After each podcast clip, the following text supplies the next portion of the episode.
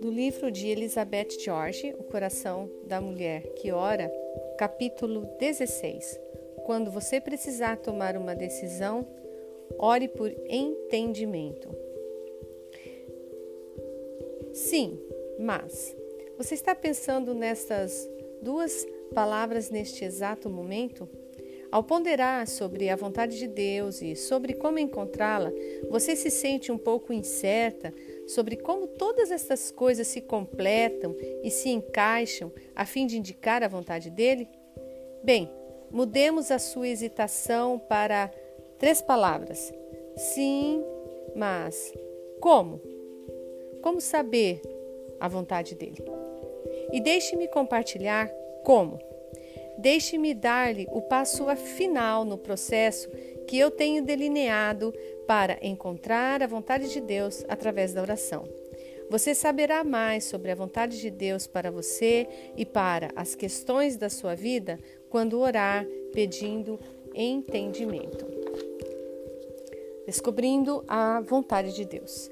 É difícil explicar, porém, quando nós oramos, recebemos, se recebemos mesmo a direção e a confiança de Deus. De alguma forma, é, é capaz, é, é capaz de, imprimir, de imprimir sua vontade sobre os corações dos que a buscam. Através de Deus, somos capazes de entender qual é a vontade dele. Então, eu utilizo quatro questões que faço ao meu coração durante a oração. Eu faço essas perguntas em meu esforço de buscar as respostas e a direção de Deus. Enquanto estou orando sobre as decisões a serem tomadas, essas perguntas me levam pelo caminho de descobrir a vontade de Deus. Antes que eu as faça, eu executo uma lista de verificação. Na minha lista de verificação, eu sempre olho, depois de passar pelos exercícios relacionados, então, à minha fé e às minhas dúvidas, depois eu ainda checo de usar o meu arsenal de versículos para obter um coração de sabedoria e também checo duas vezes minhas prioridades, constratando-as com a palavra de Deus e com meu estilo de vida para ver se há uma certa ordem e cumprindo aquilo que Deus tem para mim. E então, depois disso, eu utilizo as quatro perguntas que vamos ver hoje como um passo final para entender a vontade de Deus. Quando eu preciso ter certeza da vontade de Deus e quando absolutamente preciso entender Sua vontade, surge esse maravilhoso e esclarecedor conjunto de perguntas. Essas quatro perguntas me ajudam a descobrir a vontade de Deus para mim e eu estou confiante de que elas também funcionarão para você enquanto você estiver buscando a vontade de Deus para você. Afinal, Ele quer que nós conheçamos a Sua vontade, porque mais porque mais ele pediria isso de nós ou esperaria que nós o fizéssemos? Quatro perguntas então ao seu coração. Para começar a caminhar por essas quatro perguntas que você deverá fazer ao seu coração, você precisa entender que, ao responder honestamente as duas primeiras perguntas, os seus reais motivos virão à tona. Alguns deles serão puros e bons, e outros serão egoístas e maus. Afinal, como Jeremias apontou, enganoso é o coração mais do que todas as coisas e desesperadamente corrupto. Quem o conhecerá? Jeremias 17, 9. Então, à medida que você continuar com suas tomadas de decisões, feitas debaixo de oração, descobrirá que as perguntas 3 e 4 farão com que as suas convicções, o que você acredita a respeito do que a palavra de Deus diz sobre as suas decisões, venham à tona. Então, aqui está como esse exercício tem funcionado para mim. Pergunta número 1. Um. Diante de uma decisão a ser tomada, a pergunta número 1. Um. Por que eu faria isso? Um dia eu recebi um telefonema de alguém na minha igreja me pedindo para dar uma palestra durante seis semanas em uma série de aulas.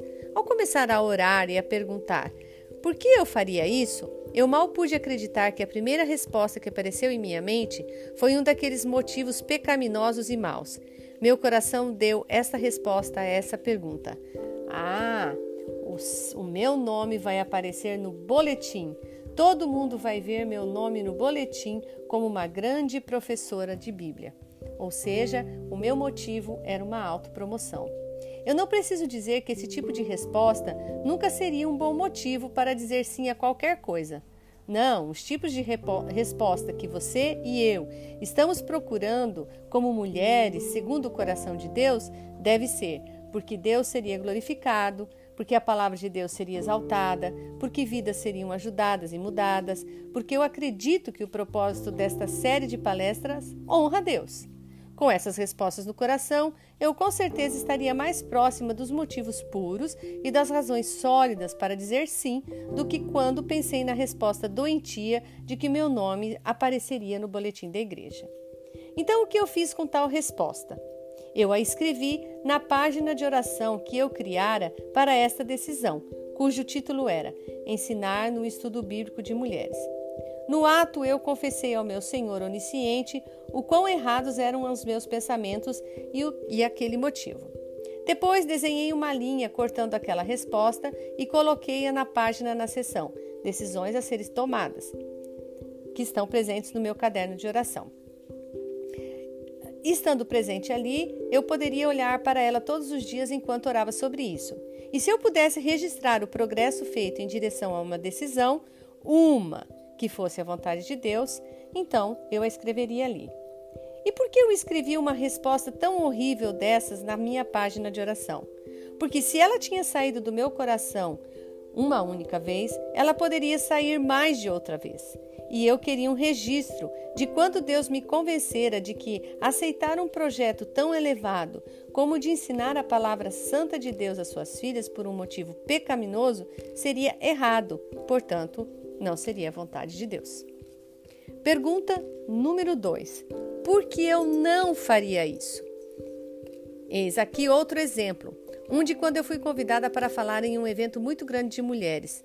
No dia primeiro, no, no dia 1 um de oração sobre esse pedido ministerial, rotulado, falar no evento de mulheres, eu primeiro perguntei, por que eu faria isso? E registrei minha resposta. Depois eu perguntei, por que eu não faria isso?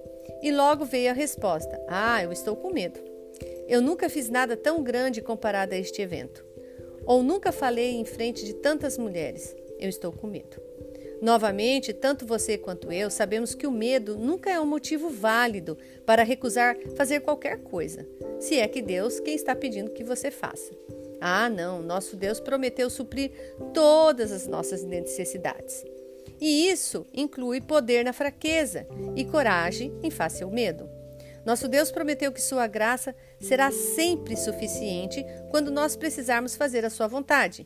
E nosso Deus não nos deu, realmente não nos deu, espírito de covardia, mas de poder, de amor e de moderação. 2 Timóteo 1,7. O medo é certamente um fator que deve ser reconhecido, é algo com o qual devemos lidar e deve ser submetido à oração.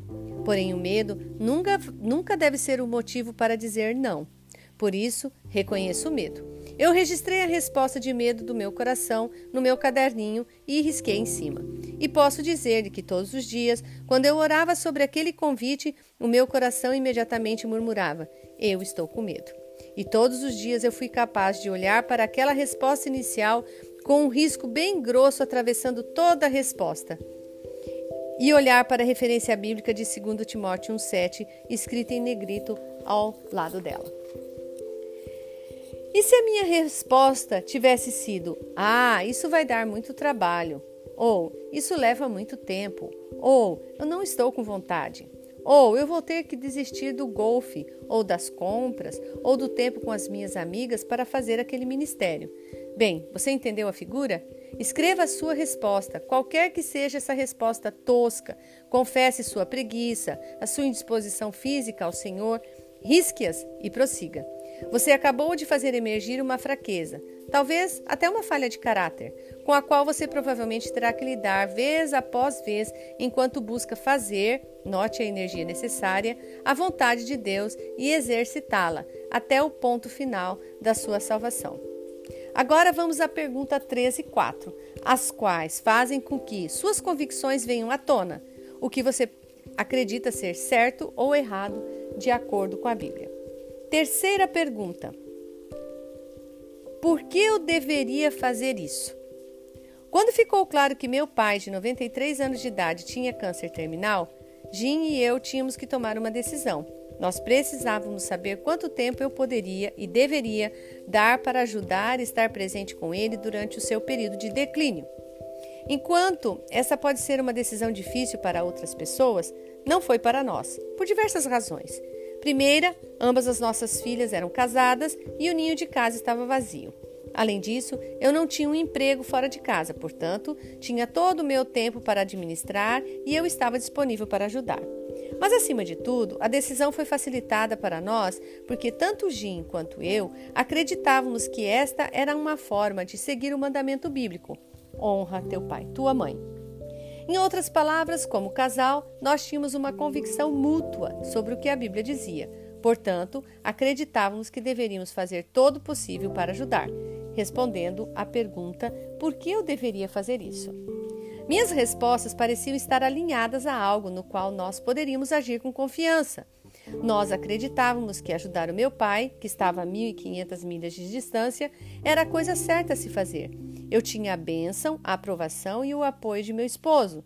Minhas filhas certamente não precisavam que eu estivesse em casa. Nós encaramos realisticamente os fatos de que isso seria um sacrifício de tempo, dinheiro e de companheirismo um com o outro. Então eu fui para Oklahoma. Eu estava no voo das 6 horas da manhã de Los Angeles para Tulsa, todas as manhãs de segunda-feira, e estava de volta todas as quintas, quando um dos meus irmãos assumiu o final de semana. Pouco eu sabia, quando orei e quando Deus nos guiou em Sua vontade, que aqueles trajetos durariam mais de um ano. Mas, querida, por causa do processo de oração e por causa da oração feita para que eu entendesse a vontade de Deus nesta decisão tão grande, nós estávamos comprometidos a fazer o que fosse preciso, a sacrificar o que era requerido e ir até o fim e a permanecer unidos até o fim. Tanto meu esposo quanto eu tínhamos perfeita paz de espírito e de coração. Até o dia de hoje, nós ainda lhe diremos que não temos nenhum arrependimento. E a graça de Deus foi suficiente para nós dois durante cada minuto de cada dia daquele ano. Como o ditado nos lembra, a vontade de Deus nunca levará aonde a sua graça não a alcance. E eu preciso dizer mais uma vez: suas respostas podem ser completamente diferentes das minhas. Você pode estar em uma situação diferente em sua vida ou em seu casamento. O seu cônjuge pode ter opiniões fortes em uma direção ou outra. Pode ser que você ainda tenha filhos em casa. Você pode ter um emprego que a impossibilite de fazer algo como eu fiz. Então, o que você pode fazer? Orar. Orar, orar e orar para obter um entendimento de qual é a vontade perfeita de Deus para você, e ele lhe guiará para descobri-la. A pergunta número 4: Por que eu não deveria fazer isso? Certa vez obtive uma questão sobre a qual orei durante muito tempo. Eu agonizei para tentar tomar algum tipo de decisão. Finalmente peguei as três páginas de anotações do meu caderno de oração, que estavam amarrotadas, manchadas de lágrimas, de café, inteiramente marcadas. Aquelas que eu vinha usando para registrar o processo da minha oração durante uh, o progresso da minha oração durante todo o processo de oração sobre esse item em particular. E então resolvi levar ao meu esposo. Ao entregar as páginas a ele, expliquei: Jim, eu simplesmente não consigo captar nenhuma direção neste pedido de oração.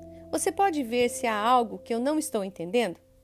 Bem, o querido Jim não levou nem meio segundo para olhar o pedido escrito através da página antes de dizer: Ah, você não vai fazer isso.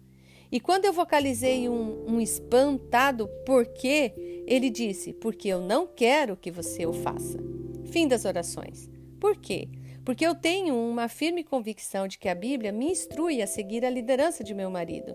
E eu nunca quero estar lá fora fazendo qualquer coisa que meu marido não gosta que eu esteja fazendo.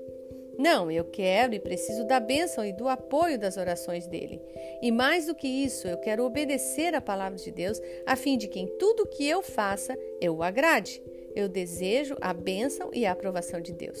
Como eu disse, é assim que este exercício de quatro perguntas tem funcionado para mim.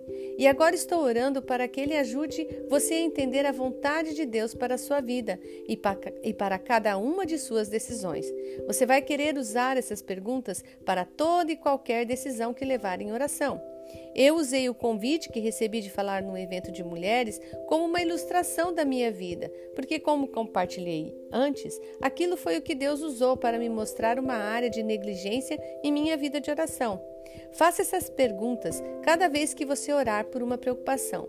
Será que você deve participar de um estudo bíblico? Ou voluntariar-se em uma atividade? Matricular-se em uma faculdade ou em curso de artesanato? Continuar a namorar um determinado homem? Comparecer a um workshop de mulheres num sábado?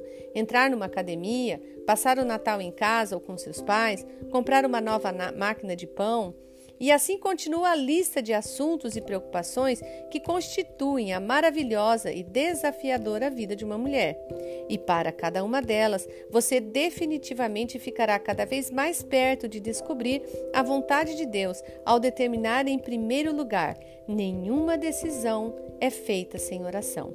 E depois, ao fazer essas quatro perguntas para obter entendimento.